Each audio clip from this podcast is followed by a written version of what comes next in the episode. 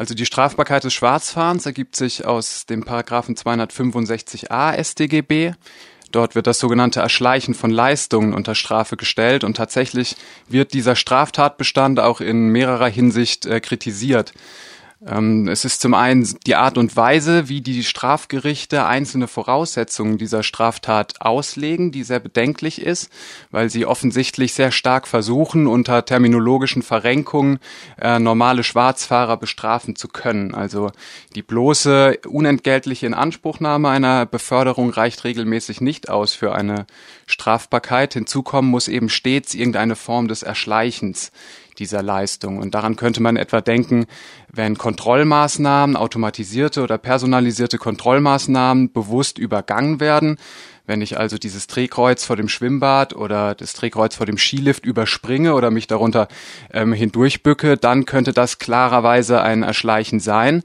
Aber solche Kontrollmaßnahmen gibt es im Personenverkehr ja eigentlich gar keine mehr. Also der Schwarzfahrer muss keine Kontrolleinrichtungen überwinden. Er besteigt die Bahn, er setzt sich hin, sein Verhalten ist äußerlich eigentlich nicht zu unterscheiden von dem Verhalten von solchen Fahrgästen, die einen Fahrschein besitzen. Und in diesem äußerlich neutralen Verhalten jetzt ein betrugsähnliches, auf Täuschung ausgerichtetes ähm, Erschleichen zu sehen, ist ziemlich bedenklich, ist heikel und vor den ähm, verfassungsrechtlichen äh, Hintergründen der Bestimmtheit einer Strafnorm ähm, ja nicht ganz unproblematisch. Und natürlich, wenn ich das noch äh, hinzufügen kann, darf man die Strafnorm auch als solche ähm, in ihrer Legitimität hinterfragen. Also das Strafrecht ist das schärfste Schwert des Staates. Es muss die Ultima Ratio sein. Und das heißt, es muss begrenzt bleiben auf wirklich sozial schädliche Verhaltensweisen und darf nur solche Verbote aufstellen, die wirklich unerlässlich sind für ein menschliches Zusammenleben. Und ob jetzt eine Schwarzfahrt im Personennahverkehr über drei Stationen von der Johanneskirche bis zum Stadttheater derart sozialschädlich ist, das erscheint mir tatsächlich auch äh, zweifelhaft. Gibt es denn irgendein Maß für die Sozialschädlichkeit, also zum Beispiel vergleichbare Taten, die ebenfalls als Straftaten oder eben gerade nicht als Straftaten eingestuft werden oder sonst irgendwelche Kriterien, ab wann ein Verhalten als so sozialschädlich eingestuft wird, dass es strafrechtlich verfolgt wird? Ja, es ist schwierig. Also das Bundesverfassungsgericht stellt tatsächlich auf dieses, auf dieses Kriterium ab, ob die Verhaltensweise so sozial schädlich ist, dass sie verboten werden muss, um ein soziales Zusammenleben der Menschen zu gewährleisten. Ähm, das ist der Maßstab, den das äh, Bundesverfassungsgericht wählt. Ähm, die Wissenschaft ähm, stellt verstärkt auf sogenannte Rechtsgüter ab. Also ein Straftatbestand ist nur dann legitim, wenn er ein Rechtsgut schützt. Und ein solches Rechtsgut sollen auch wieder Gegebenheiten sein, die unerlässlich sind für das äh, menschliche Zusammenleben. Nur gibt es eben Beispiele, wo deutlich wird, dass dieser Maßstab nicht sehr handfest ist, sondern eben sehr wachsweich auch gehandhabt werden kann. Nun ähm, noch zum Schwarzfahren selbst und zur Frage, wer tut das überhaupt? Ähm, denken wir mal an Freiburg, da kostet eine Strecke mit der Straßenbahn 2,20 Euro, auch diese kurze, die du jetzt als Beispiel genannt hast. Und eine Monatskarte kostet 51,50 Euro. So eine Monatskarte kostet Hartz-IV-BezieherInnen damit mehr als ein Achtel des Geldbetrags, den sie monatlich insgesamt zur Verfügung haben. In deinem Artikel schreibst du, dass Schwarzfahren sozial ubiquitär ist, also dass es in allen Schichten gemacht wird. Aber ist es nicht bedeutend naheliegender, dass Leute mit sehr wenig Geld es nötiger haben, schwarz zu fahren und das deswegen vielleicht auch öfters tun? Ja, man könnte daran auf jeden Fall denken, ähm, weil es natürlich auch so ist, dass sozial schwache Personen stärker angewiesen sind auf den öffentlichen Nahverkehr. Zum einen, weil ihnen eben alternative Beförderungsmöglichkeiten nicht zur Verfügung stehen. Zum anderen vielleicht aber auch deswegen, weil sie eben gerade nicht in diesen Szenevierteln im Stadtzentrum wohnen, sondern häufig eben in Randbezirken und deswegen auf den öffentlichen Personennahverkehr angewiesen sind. Man könnte aus diesen Erläuterungen also folgern, dass ähm, sozial schwache Personen vielleicht häufiger schwarz fahren, aber es gibt eben kriminologische Dunkelfeldstudien, die besagen, dass auch in sehr, sehr gut situierten Familien ähm, häufig schwarz gefahren wird. Und das ist eben gerade dieses sozial Selektive des Strafrechts, dass wir auf der einen Seite davon ausgehen müssen, dass Schwarzfahren ein ubiquitäres Delikt ist, das aber offensichtlich, wenn wir uns die äh, amtlichen Strafverfolgungsstatistikzahlen anschauen, selektiv strafrechtlich bestraft wird. Und das ist natürlich ein irritierender Befund. Was gibt's denn da für Zahlen, die das belegen? Also man kann es tatsächlich eben sehr schön sehen anhand dieser ähm, Strafverfolgungsstatistiken. Dort wird aufgeführt, welche Personen beispielsweise zu Geldstrafen im vergangenen Jahr verurteilt wurden. Und Geldstrafen werden in sogenannten Tagessätzen ausgeworfen. Das heißt, aufgrund der Höhe des Tagessatzes lässt sich ablesen, in welchen wirtschaftlichen Verhältnissen die Verurteilten ähm, leben. Und da ist beim Schwarzfahren, wenn man sich dieses Delikt eben anschaut in der Statistik, evident, dass die ausgeworfenen Geldstrafen in ganz, ganz geringen Beträgen eben nur ausgeworfen werden. Und das heißt, dass sie sich hauptsächlich weit überwiegend richten gegen Geringstverdiener, Hartz-IV-Empfänger, Obdachlose, ähnliches. Welche Ursachen könnte es dafür geben, dass von denen, die ohne Fahrschein fahren, gerade die mit wenig Geld verstärkt vor Gericht gezogen werden? Also sehr entscheidend in der strafrechtlichen Verfolgung von Schwarzfahrern sind natürlich die Kontrolleure in den einzelnen Verkehrsbetrieben. Und sie sind diejenigen, die den Schwarzfahrer überführen und sie sind diejenigen, die darüber entscheiden, ob es bei einer überführten Schwarzfahrt zu einer Strafanzeige kommt oder nicht.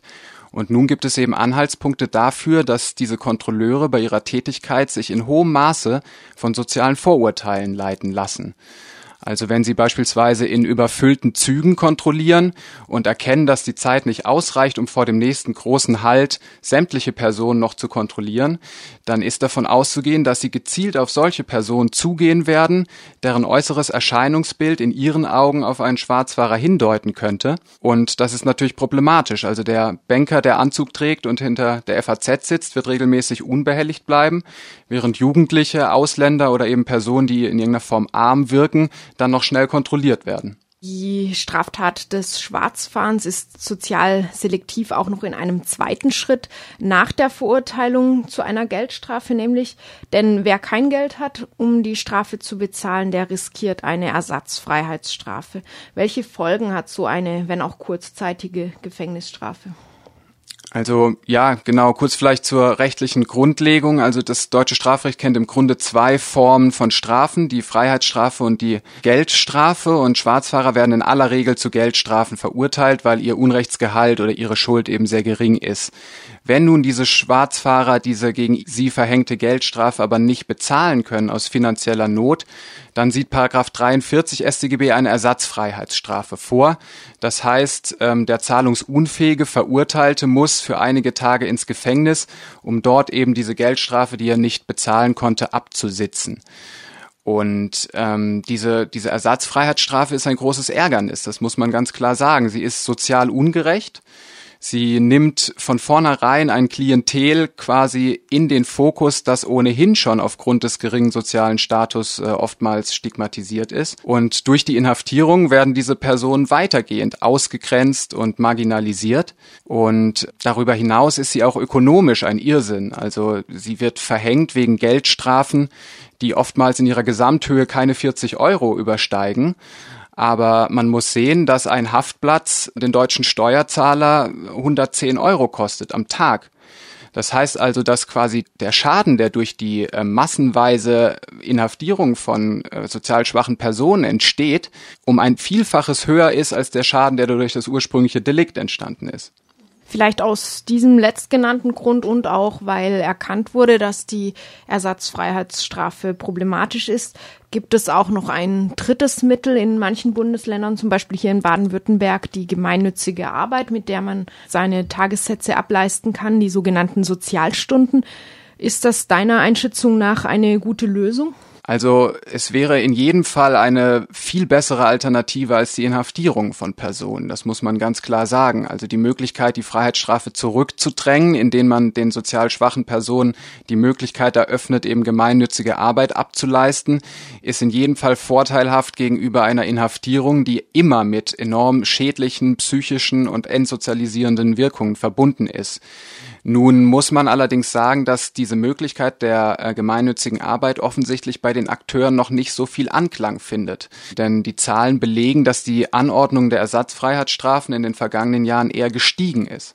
Und man muss ja auch sagen, dass damit sozusagen gezwungenermaßen Arbeit abgeleistet wird von Personen, die aufgrund von sozialselektiven Kriterien äh, dazu verurteilt wurden wegen einer sehr geringfügigen Straftat. Ja, also das ist natürlich klar. Diese Form der gemeinnützigen Arbeit ist immer abhängig von der Zustimmung des Verurteilten. Also keiner darf zwangsweise zu dieser Arbeit ähm, verurteilt werden.